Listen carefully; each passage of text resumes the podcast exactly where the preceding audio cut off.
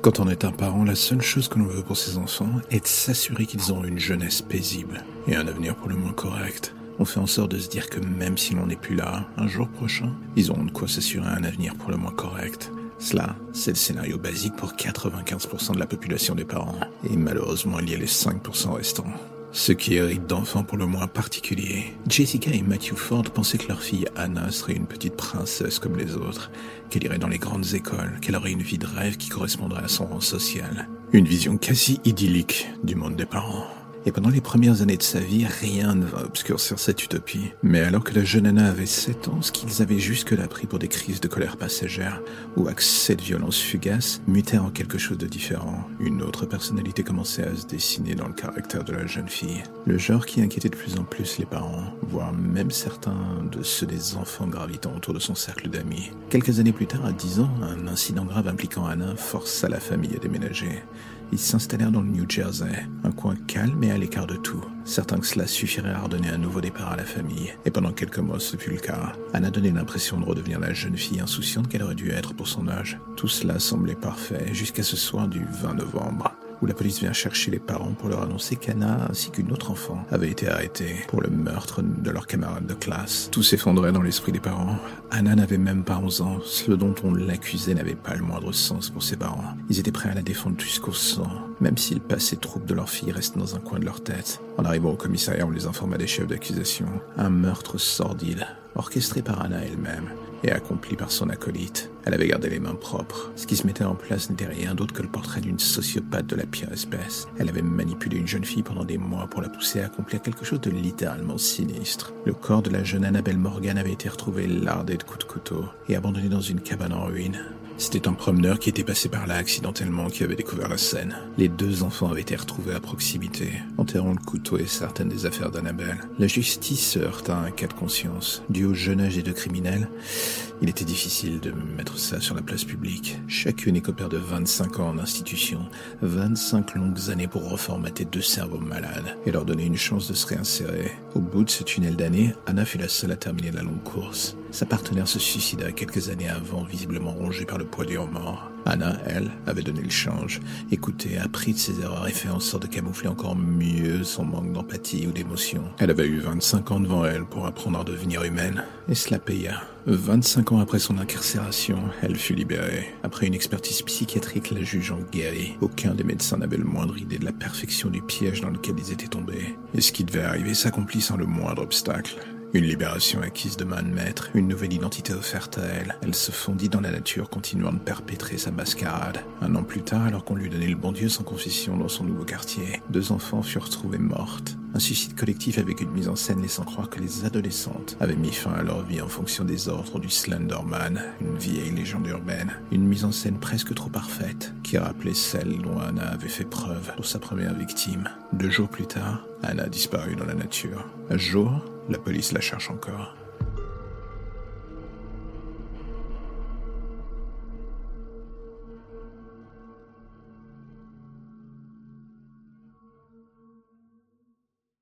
J'imagine que vous êtes venu chercher des histoires un tout petit peu bizarres, des histoires sordides, des histoires glauques. Ne vous inquiétez pas, ici personne ne vous jugera. Vous êtes chez vous. Alors prenez place, l'aventure va commencer. Bienvenue dans l'ombre des légendes. Quand j'étais petit dans notre campagne loin des grandes villes, on avait l'habitude de se penser intouchable. On se disait que le mal et la folie régnant dans les grandes cités, c'était pour les autres, que nous, on serait à jamais tranquille sur le sujet. En fait, on se berçait d'illusions. Et puis un jour, il y a un événement qui fait que toutes vos idées à la con disparaissent, que la réalité vous rattrape, et que d'un coup, vous comprenez que la saleté qui a intoxiqué le monde, elle se trouve partout. On est à l'abri de nulle part. C'est tout ce que je retiens de cette soirée. J'avais 10 ans, et c'était l'hiver, on préparait Noël avec mes parents. Les conditions climatiques étaient pour le moins dégueulasses. Et on ne s'attendait pas le moins du monde à voir qui que ce soit arriver chez nous. Et soudain, en plein milieu de la nuit, il y eut ses cours tentissant à la porte.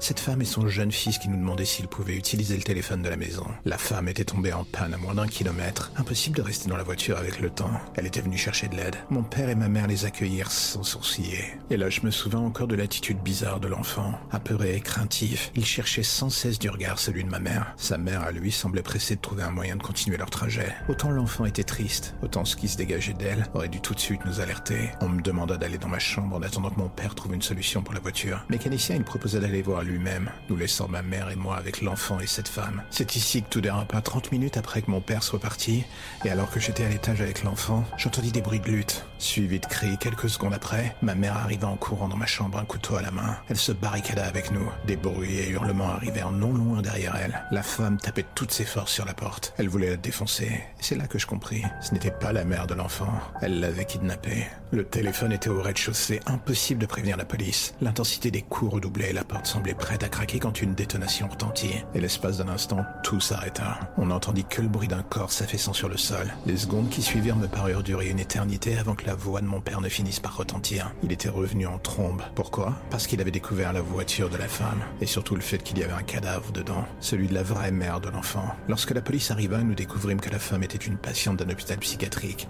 Internée pour avoir tué son mari et son enfant. Elle s'était échappée il y a quelques semaines. Depuis ce jour, je n'ai plus la moindre confiance en l'être humain. Chaque situation du monde extérieur me ramène vers ce soir. Je suis devenu flic pour oublier, pour aider ceux dans la même position que moi. Mais avec les années qui passent, je me donne l'impression d'être un alcoolique qui a décidé de travailler dans un bar. Ce n'est pas en côtoyant le mal que je finirai par le soigner. Mais de toute manière, je dois me rendre une évidence. Il est trop tard pour y changer quoi que ce soit. Les humains sont un cancer.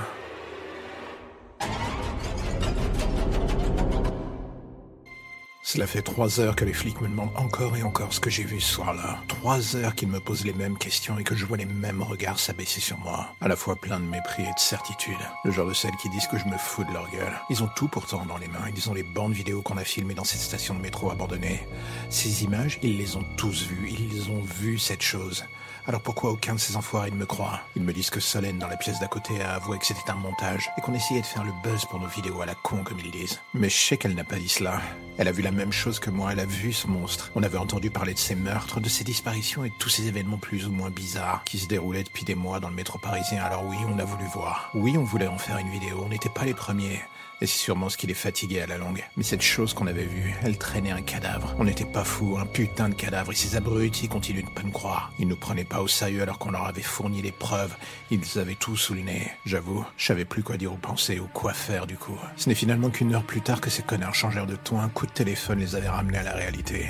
Deux cadavres dans un train de la ligne 13. Un homme massacré et une femme décapitée. D'un coup, nos dires devenaient réalité. Ils avaient enfin compris que cette vidéo et les témoignages qu'on disait étaient vrais. Ce monstre que l'on avait vu était bien réel, ses crimes aussi. Il n'avait pas de nom tangible mais continuait de sévir à sa guise dans le métro et ce soir-là, je vais vous dire, en voyant les coulisses de l'enquête, je compris enfin que la police ne maîtrisait rien et que c'était ça qui les rendait fous. La faute à la pression, l'incompétence, le mépris, j'en sais rien, je pense à un mélange de tout cela. Quand on nous relâcha quelques heures plus tard, les informations parlaient en boucle de ce double meurtre. La police était dans le pétrin car après une accalmie, l'opinion publique s'emparait à nouveau des faits d'armes de ce meurtrier. Sûrement à cause du fait qu'un petit malin avait envoyé à différentes rédactions la copie des images prises dans le métro. Le tout avant que la police ne lui confisque ses bandes. Quitte à être pris pour un con, autant le jouer à fond.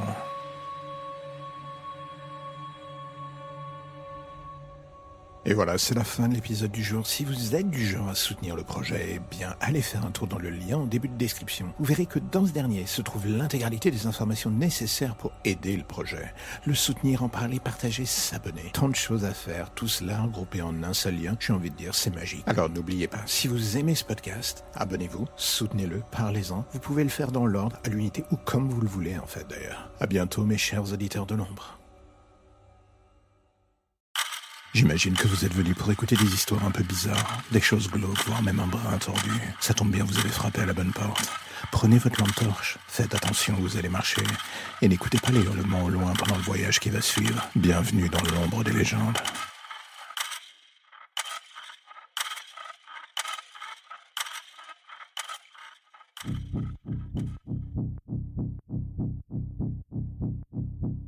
Mon histoire est un peu bizarre, enfin, si je puis dire. Pendant toute mon adolescence, mon père m'a fait suivre des thérapies pour soigner mes hallucinations. Je voyais des gens qui n'existaient pas selon lui. J'étais le genre de garçon timide qui ne fréquentait pas assez de monde et vivait dans son coin. J'étais tout sauf populaire. Alors quand il a tenté d'expliquer au psychiatre que j'avais des amis imaginaires justement, et que ça l'inquiétait de plus en plus pour mon équilibre mental, la sentence est vite tombée. On a commencé par des traitements de plus en plus lourds. Des traitements qui ne soignaient absolument rien. Pour la simple et bonne raison que les hallucinations continuaient encore, encore et toujours d'ailleurs. Ma maison était devenue comme un sanctuaire où tous ces esprits semblaient désireux de se cacher. Et me rendre compte que j'étais le seul à les voir, je vais être honnête, ça me rendait de plus en plus fou. Cela mélangeait avec les médocs, autant dire que mon adolescence fut un véritable cauchemar. Mais la vérité est que ce n'était rien en comparaison de ce qui m'attendait en arrivant vers mes 18 ans. À ce moment-là, je n'étais plus que l'ombre de moi-même. Rien ne faisait disparaître ces hallucinations. Elles persistaient.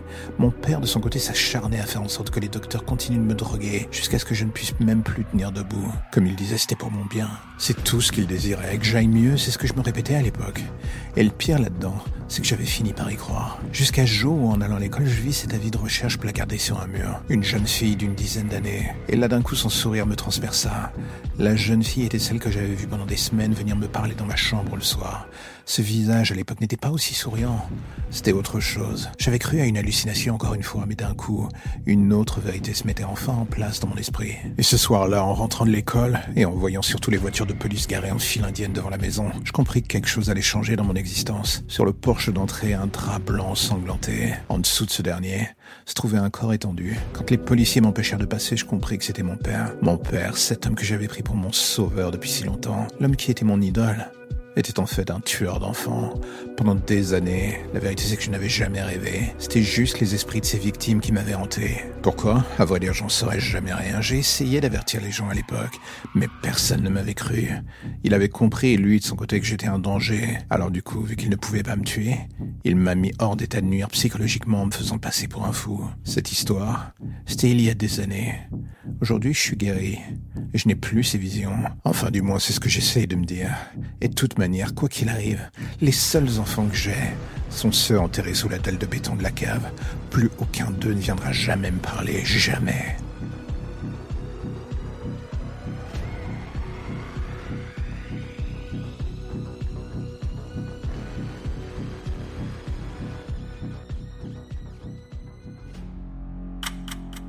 La lumière au bout du tunnel, voilà ce qui vous ramène enfin vers votre petite existence si tranquille. Plus d'ombre, plus d'histoires ou de légendes bizarres. Juste le quotidien qui revient frapper à votre porte en attendant de replonger d'ici demain matin vers de nouvelles zones pour le moins sombres. Vous avez déjà envie de revenir, je le sais. Mais patientez. Chaque chose en son temps.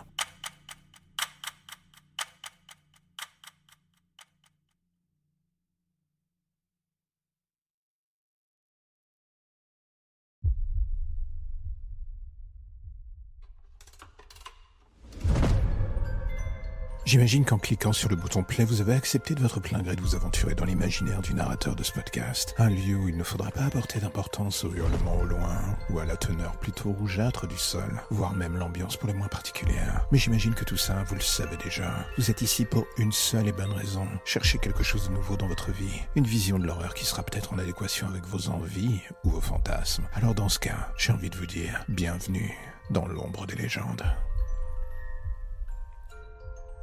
Vous savez quoi, je voudrais vous dire que la vie est un long fleuve tranquille, que quoi qu'il arrive, vous allez passer au travers de cette dernière avec un sourire magnifique. Je voudrais bien vous dire cela. Mais la vérité est que ça serait un mensonge. Vous allez en chier, vous allez en baver, vous allez chaque jour regretter l'insouciance de votre jeunesse. Ce moment où vous n'aviez pas conscience de la noirceur du monde. Car il faut bien que quelqu'un vous l'avoue. La vie est un long fleuve de merde et si vous êtes chanceux ou né du bon côté de la barrière, vous serez sur la rive pendant une grande partie de votre vie. Certes, l'odeur ne sera pas toujours folle, mais au moins vous aurez l'illusion du calme. Et pour les autres, le plus grand nombre, Vous allez être avec les miens, vous savez, ces gens qui nagent justement dans l'ombre, dans la fange dont vous essayez plus ou moins de sortir. Pour nous, vous êtes des proies, tous représentant chacun un trophée pour des raisons diverses. La logique dirait que nous sommes des monstres, et à vrai dire, je vais même punir. Même moi, avec le temps, j'ai fini par accepter les faits.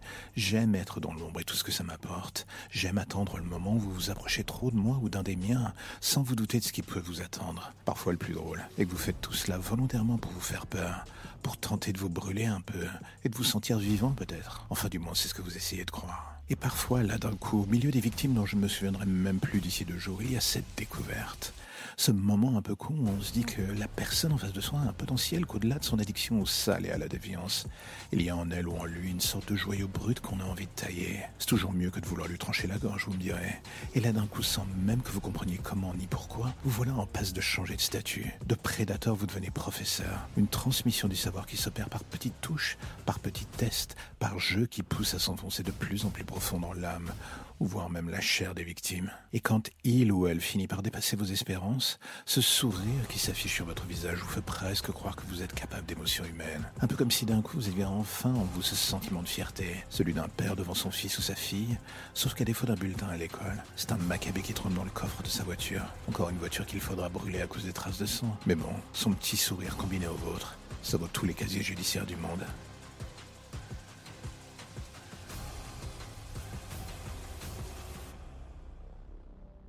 Quand la police arriva chez la famille Mitchell dans la banlieue de Washington ce soir de décembre, la logique aurait voulu que ça ne soit que pour un appel de routine. Un voisin avait mentionné des hurlements, sûrement une dispute de couple. Le genre de choses que les officiers pensaient pouvoir régler rapidement. Cela du moins c'était le scénario parfait. Celui qui se déroula sous leurs yeux était tout autre. Dès l'arrivée, et en posant un pied devant la maison, l'officier Sanders et son collègue Valdez eurent la désagréable surprise de voir un corps passer à travers la fenêtre du dernier étage de la maison.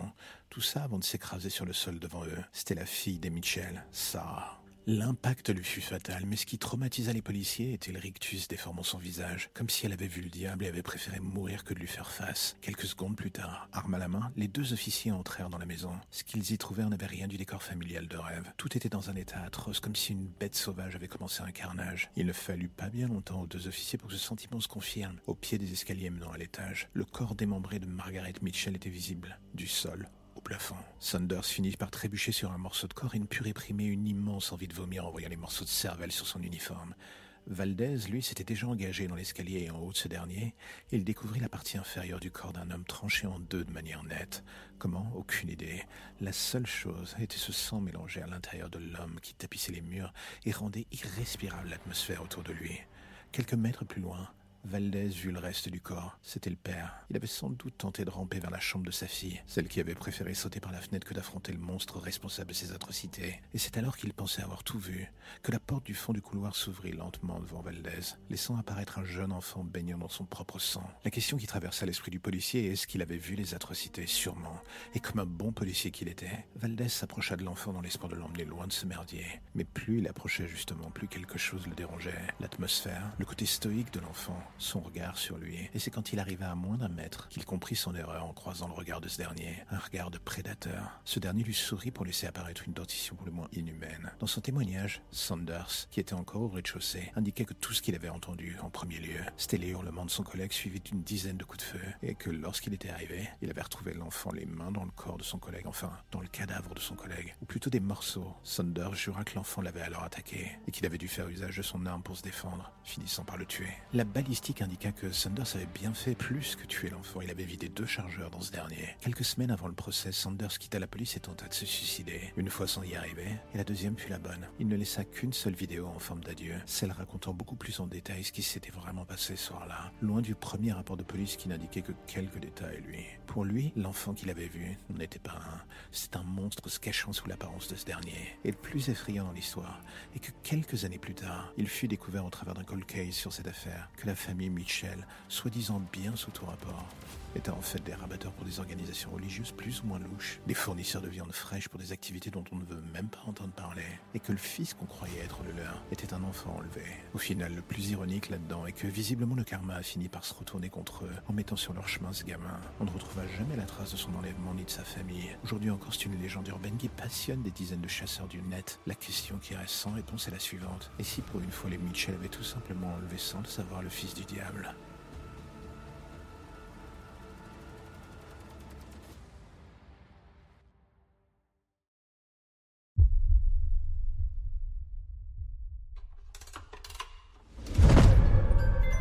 J'imagine qu'en cliquant sur le bouton play, vous avez accepté de votre plein gré de vous aventurer dans l'imaginaire du narrateur de ce podcast. Un lieu où il ne faudra pas apporter d'importance au hurlement au loin, ou à la teneur plutôt rougeâtre du sol, voire même l'ambiance pour le moins particulière. Mais j'imagine que tout ça, vous le savez déjà. Vous êtes ici pour une seule et bonne raison. Chercher quelque chose de nouveau dans votre vie. Une vision de l'horreur qui sera peut-être en adéquation avec vos envies ou vos fantasmes. Alors dans ce cas, j'ai envie de vous dire bienvenue dans l'ombre des légendes.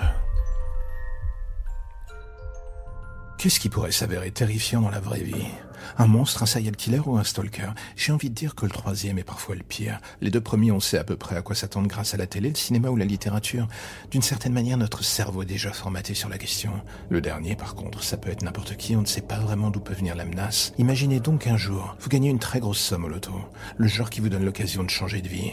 Ce que vous faites aussitôt d'ailleurs, en vous installant dans une maison incroyable, celle de vos rêves les plus fous. Et jusque-là, j'ai envie de dire, tout va bien. Vous êtes heureux comme jamais. Et soudain, pendant la nuit, le téléphone de la maison sonne. Vous ne répondez pas. Et soudain, c'est votre portable qui se met à sonner. Encore le fixe et le portable, le fixe, le portable. Ça passe de l'un à l'autre sans arrêt. Et dès que vous décrochez, que ce soit l'un ou l'autre, tout ce que vous entendez, c'est ce souffle et ce petit rire au bout du fil. Ça dure des semaines, jusqu'à vous rendre complètement fou. Vous décidez de couper le fixe, de changer de portable. Mais pourtant, une fois que la mise en place de la nouvelle ligne est effective, cela recommence à nouveau. Sauf que cette fois, il y a quelqu'un qui parle au bout de la ligne. Une voix rocailleuse. Un homme qui vous indique que vous n'êtes pas chez vous, mais chez lui. Qu'il sait tout ce que vous avez déjà fait. Et que bientôt le maître, comme il l'appelle, viendra vous prendre dans votre sommeil ou dans votre vie réelle. Aucun doute, le mec est fou. Vous décidez de porter plainte pour qu'on essaie de le retrouver et tenter de reprendre le dessus sur votre vie, malgré le fait qu'elle parte en lambeaux. Mais voilà le X, c'est que lorsque la police vous indique qu'ils ont tenté de chercher qui vous appelait et d'où venaient ces appels, la réponse a été que cela venait de votre maison et de vos numéros de téléphone. Quelqu'un vous appelle depuis votre fixe ou votre portable. Ça n'a aucun sens. Chose impossible en soi. Car vous n'êtes pas fou, du moins assez psychotique pour vous faire des appels en pleine nuit. Et pourtant, la police se met à douter de vous. Et le problème, c'est qu'à force, vous aussi, vous traînez des pieds pour rentrer chez vous ce soir-là, comme certain que quelqu'un vous attend là-bas. Cette maison était censée être un rêve parfait. C'est désormais un cauchemar absolu. Et pourtant, les jours passent. Et bizarrement, plus rien, plus d'appels. Ce qui ne fait qu'appuyer les doutes de la police. Et un peu les vôtres aussi surtout sur votre état mental. Pourtant, vous êtes certain que quelque chose cloche encore une fois dans cette maison. Ce sentiment que des objets ne sont plus à leur place, qu'on vous observe en permanence. Et un soir en plein milieu de la nuit, et malgré les médicaments que vous aviez pris pour dormir, un bruit sourd vous réveille. Vous ouvrez difficilement les yeux et là, vous les voyez dans votre chambre. Ces silhouettes masquées, vous n'avez même pas le temps de réagir qu'elles s'emparent de vous. Et l'une d'elles vous assomme. La dernière chose que vous entendrez, c'est la voix de l'homme au téléphone. Il vous dit délicatement que le maître veut enfin vous rencontrer. Ce sera la dernière chose que vous entendrez d'ailleurs, avant de disparaître définitivement sans laisser de traces tout comme les anciens locataires de cette maison qui eux aussi avaient du jour au lendemain été effacés de notre monde. Mais cela, l'agent immobilier s'était bien gardé de vous le dire, et avait d'ailleurs l'intention de faire la même chose avec ce petit couple, quand six mois plus tard, il entama avec eux à nouveau la visite de cette demeure. La lumière au bout du tunnel, voilà ce qui vous ramène enfin vers votre petite existence si tranquille. Plus d'ombre, plus d'histoire ou de légendes bizarres. Juste le quotidien qui revient frapper à votre porte en attendant de replonger d'ici demain matin vers de nouvelles zones pour le moins sombres. Vous avez déjà envie de revenir, je le sais. Mais patientez. Chaque chose en son temps.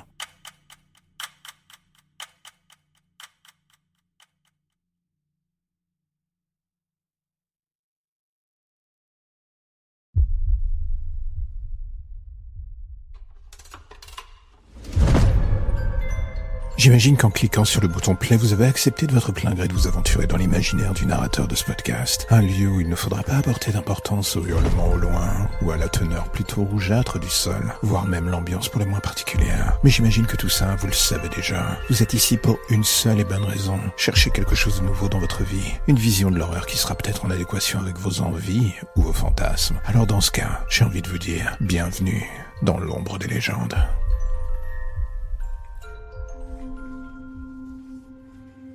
Imaginez qu'un soir en rentrant de votre soirée, à mi-chemin entre la gueule de bois et le sommeil que vous espériez réparateur, et puis d'un coup plus rien, sauf cette odeur bizarre dans vos narines, et ce sentiment que quelqu'un derrière vous est présent et vous bloque la tête. Quand vous rouvrez les yeux, quelques heures plus tard, l'atmosphère n'est plus du tout la même. Fini le métro. Vous êtes dans un sous-sol absolument dégueulasse. Au loin, justement, vous entendez des bruits qui vous font penser qu'une station n'est pas loin pourtant ou une voie de garage pour les trains, vous ne le savez plus. Mais dans le doute et pour contrebalancer la panique qui commence à vous envahir, vous tentez de vous raccrocher à ce que vous pouvez. Et justement, en parlant de panique, cette dernière part au triple galop quand d'un coup vos yeux s'habituent à l'obscurité. Vous découvrez alors que devant vous, des dizaines de corps sont accrochés à des crocs de boucher, tous dans des états divers et peu ragoûtants. Vous êtes pris au piège, et c'est alors que vous réalisez que vous êtes enchaîné au sol, pas la moindre option pour fuir.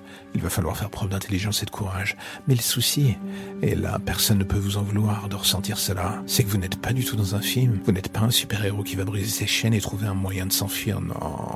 Vous êtes un monsieur tout le monde dans un charnier, vous venez de vous pisser dessus et votre rythme cardiaque est en panique, tout comme vous d'ailleurs. Vous ne savez pas quoi faire. Et ce qui vous fout en l'air, encore plus d'ailleurs, c'est le fait de ne pas contrôler cette petite voix qui ne cesse de vous hurler dans l'oreille.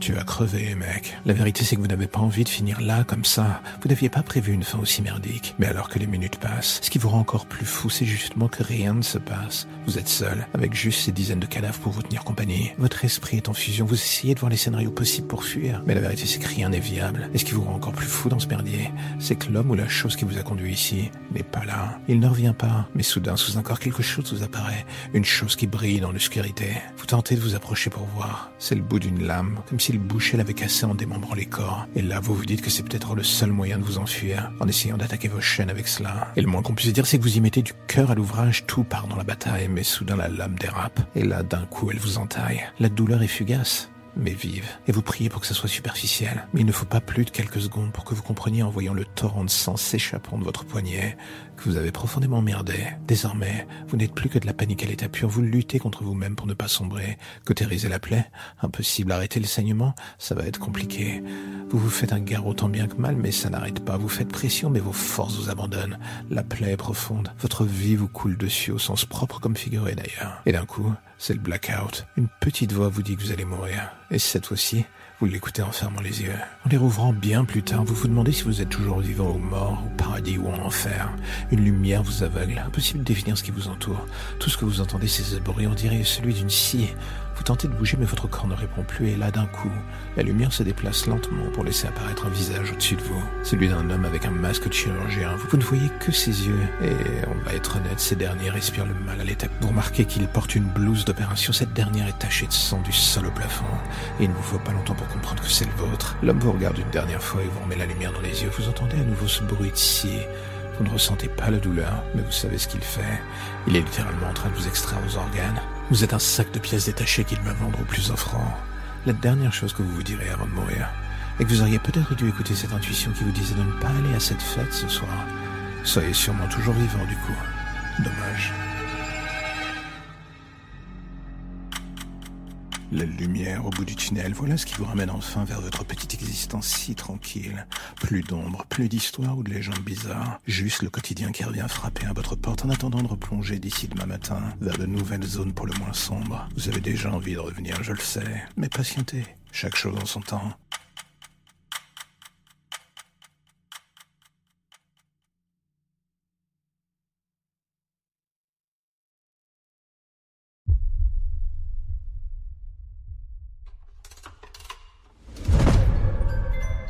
J'imagine qu'en cliquant sur le bouton play, vous avez accepté de votre plein gré de vous aventurer dans l'imaginaire du narrateur de ce podcast. Un lieu où il ne faudra pas apporter d'importance au hurlement au loin, ou à la teneur plutôt rougeâtre du sol, voire même l'ambiance pour les moins particulière. Mais j'imagine que tout ça, vous le savez déjà. Vous êtes ici pour une seule et bonne raison. Chercher quelque chose de nouveau dans votre vie. Une vision de l'horreur qui sera peut-être en adéquation avec vos envies ou vos fantasmes. Alors dans ce cas, j'ai envie de vous dire, bienvenue dans l'ombre des légendes.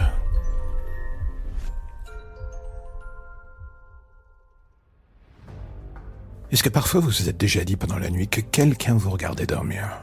Je parle pas de votre conjoint, de votre coup d'un soir, je parle d'autre chose. Cette présence que vous ressentez sans vous l'expliquer dans votre chambre, ce souffle sur la nuque, ou cette sensation que quelque chose est avec vous sur le lit ou autour de vous d'ailleurs. On a ce feeling parfois plus d'une fois par nuit, et on finit toujours par se dire que notre cerveau est une saleté qui nous joue des tours, et du coup en bout de course, on se rendort et on essaye d'oublier. Ou pas en fait. On est pris dans une sorte de jeu malsain entre les fondations du réel et notre imaginaire qui vient gratter à la porte chaque soir. On se pose des tonnes de questions à la lumière du jour. Tout ça en espérant que les réponses que l'on va trouver vont combler merdier, mais le soir venu, on se rend compte que ce n'est jamais le cas. On se rendort et la chose est toujours là, on ne la voit pas, on la sent juste. Ce qui dans le fond est bien pire car si on la voyait, on pourrait enfin mettre un visage sur cette terreur, on aurait coché une case et on pourrait tenter de la combattre. Là, c'est autre chose. Indicible, invisible, on ne sait pas d'où viendra le coup et ça vous rend fou complètement. Je sais de quoi je parle, car cette ombre que vous sentez le soir venu, ce regard, ce souffle, cette présence qui vous met mal à l'aise, c'est moi. Moi et mes frères d'armes de la nuit. On s'introduit d'un monde à l'autre, de vos rêves vers vos vies. On est la somme de vos peurs. C'est impossible de lutter. Sous une forme ou une autre, on sera toujours là. C'est d'ailleurs la chose la plus tragicomique de ce carnaval. Vous passez des années en thérapie à nous chasser, ou en courant les 1 mètre de groupe pour mieux vous comprendre. Et nous, on regarde tout cela en riant. Le mal ne disparaît jamais. Il attend. C'est une chose que vous auriez dû comprendre depuis des siècles. Mais bizarrement, pas du tout. D'une certaine manière, tant mieux pour nous, vos nuits n'en sont que de meilleurs terrains de jeu.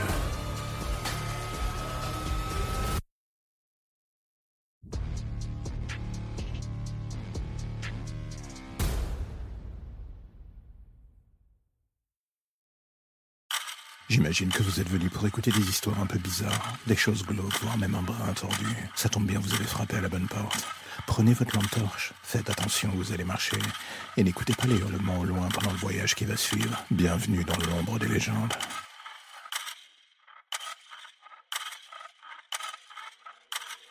C'est un truc qu'on a du mal à expliquer au début.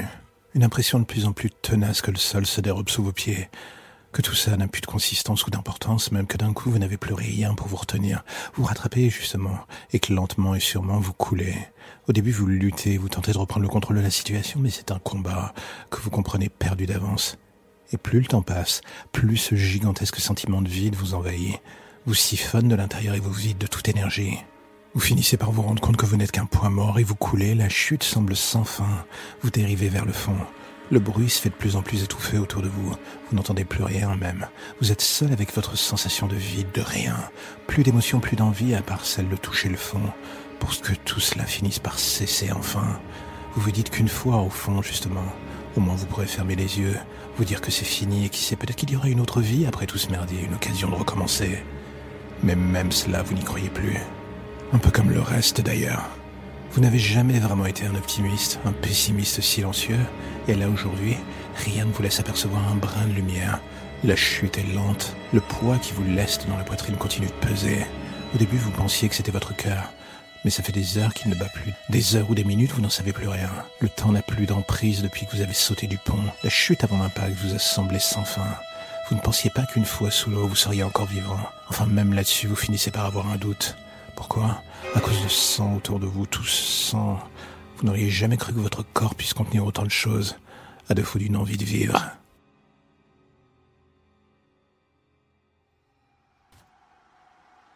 Personne ne m'a jamais cru. Tout le monde reste encore persuadé aujourd'hui que je suis le meurtrier de ma fille. Un veuf qui tue sa gamine après la mort de sa femme pendant l'accouchement. C'est un point de départ rêvé et parfait pour toutes les commères du quartier. Elles s'en sont données à cœur joie à ces garces. Est-ce que je peux leur en vouloir? J'avoue, je sais pas. J'ai pourtant tenté de dire la vérité. Personne ne m'a cru. Les flics, ma famille, ils m'ont fait passer pour un fou. Comment croire cette histoire? J'entends encore ces bruits le soir de l'enlèvement, ces sons étranges provenant de la chambre de ma fille. Ce qui me marque encore aujourd'hui, c'est le souvenir de ce changement. Le tout en approchant de la chambre, ces sons que je ne distinguais pas encore. D'un coup, elle était devenue la berceuse que ma femme chantait, celle qu'elle avait écrite pour notre fille avant de mourir. Et là, en écoutant cette mélodie semblant revenir d'outre-tombe, mon sang finit par se glacer. Mais ce n'était rien en comparaison de la vision que j'eus en ouvrant la porte de la chambre de ma fille. Ce monstre qui chantait avec la voix de ma femme. Est-ce que je est-ce que je devenais fou? J'en sais rien. Je ne le suis jamais. La chose disparut avant même que je puisse faire quoi que ce soit. Avec elle dans ses bras tentaculaires, les derniers reliquats de mon humanité. C'est-à-dire ma fille. C'était il y a un an. On ne retrouva jamais son corps. Pas de sang, pas de preuves, rien. Juste un infini océan de possibilités. Et surtout une suspicion tenace qui flottait encore aujourd'hui autour de moi. Mais avec le temps, j'avoue, j'avais appris à vivre avec. Ce qui me hante le plus, c'est cette chanson que j'entends encore aujourd'hui, chaque soir. J'ai l'image de ce monstre qui ne cesse de revenir entrecoupé du sourire de ma femme. Et à chaque fois que je ferme les yeux, je prie pour les rejoindre où qu'elles soient, toutes les deux. Mais chaque matin, je me réveille avec la même réalité en face de moi, celle de la solitude.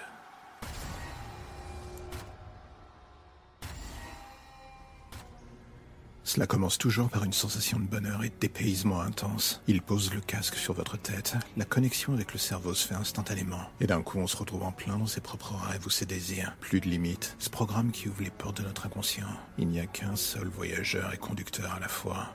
Nous, si l'on met le casque, on accepte de tout voir, de tout vivre, de surtout tout ressentir, de revoir les gens qu'on a perdus, de vivre ces fantasmes que l'on n'osait jamais accomplir. Enfin ça, c'est la partie la plus propre de l'iceberg. Et puis soudain, il y a l'autre réalité, celle dont on ne parle pas assez, ce dont le cerveau a cramé, ou du moins fusionné avec le casque. Ces gens qu'on ne pourra plus jamais débrancher. Un marché noir a vu le jour autour de cela. Les plus fous acceptant de prendre le risque de se brancher sur le cauchemar d'un de ces malheureux. C'est la nouvelle drogue à la mode. Le sport de l'extrême. Se brancher sur ces saloperies, c'est accepter de vivre la déchéance, la peur comme jamais, ou tout un tas d'autres formes de déviance atroce. La peur du risque, l'envie de se dépasser dans le cauchemar. Voilà pourquoi je me suis branché sur le casque de ce type, un ex-dollar, un homme ayant tué le meurtrier de sa femme, bloqué en boucle dans la soirée où il découvrit le corps. Une autre vision de l'enfer en quelque sorte, mais c'était justement ce qui me plaisait. Le tout pour mes études de criminologie, c'était parfait. Samantha Jones, la future profiler de choc.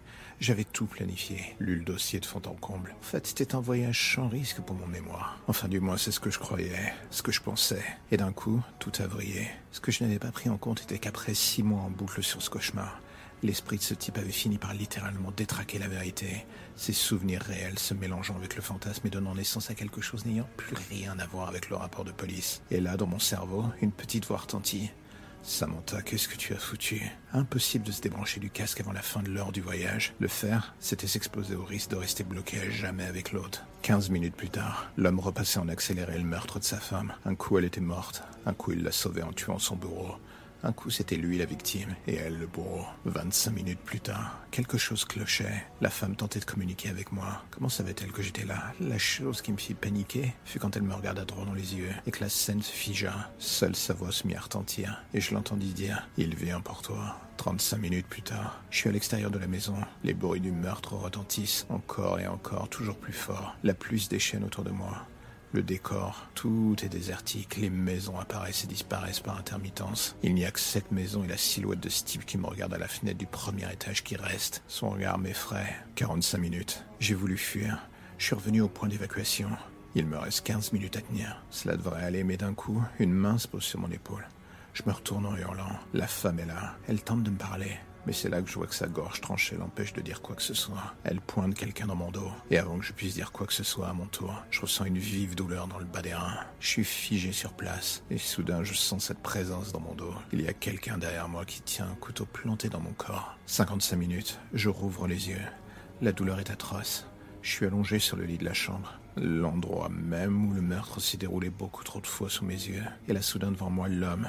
Il apparaît, il sort de l'ombre. Ce n'est pas le tueur du rapport, c'est bien le mari. Son visage, il alterne sans cesse entre celui du tueur et le sien. Il ne sait plus ce qui est vrai, ce qui est faux. Et là, il s'assoit à côté de moi et il fait lentement glisser le couteau le long de ma gorge. Son visage est totalement impassible. Pas un bruit, pas une émotion. Il m'analyse. Tout cela avant de sortir une simple phrase. Pourquoi est-ce que tu m'as quitté? Pourquoi? Et alors qu'il dit cela, sa main se met à serrer bien plus fort que de raison son couteau. Il le fait toujours bouger sur ma gorge, sur mon visage, et alors qu'il me regarde dans les yeux avec un air de plus en plus malsain, je sens la lame qui m'entaille la joue. Tu n'aurais jamais dû me quitter, sale garce. Et alors qu'il s'apprête à me frapper en plein cœur, une lumière m'englobe. C'est la barre des 60 minutes sauvée par le gong. Je rouvre les yeux, un technicien m'enlève le casque. Je m'effondre en pleurs sur le sol. Et alors que je passe la main sur mon visage, je remarque qu'elle est pleine de sang. Ma joue est balafrée. Une infirmière vient me soigner, et mon corps, dans un dernier élan pour me protéger, tient l'orido. Je m'évanouis dans ses bras. Je me réveille dans une chambre d'hôpital. Dehors, le soleil est là et j'entends la vie au loin. Je repense à cette séquence, tout ce que j'ai vécu. Pourquoi est-ce que je suis allé me foutre dans ce merdier? Samantha Jones, toujours à foncer et réfléchir ensuite. Et alors que je tente d'émerger du brouillard du au Médoc, une infirmière entre. Elle vient pour vérifier mon bandage. Et alors qu'elle s'approche de moi, c'est là que je croise son regard. Et soudain, mon cœur se fige, comme le reste de mon corps d'ailleurs. C'est la femme du tueur. Elle me pose la main sur la bouche pour que je ne dise rien et se rapproche de mon oreille. Ne faites pas de bruit, sinon il va venir pour nous. Et là, je comprends que rien n'est fini, et cela à jamais.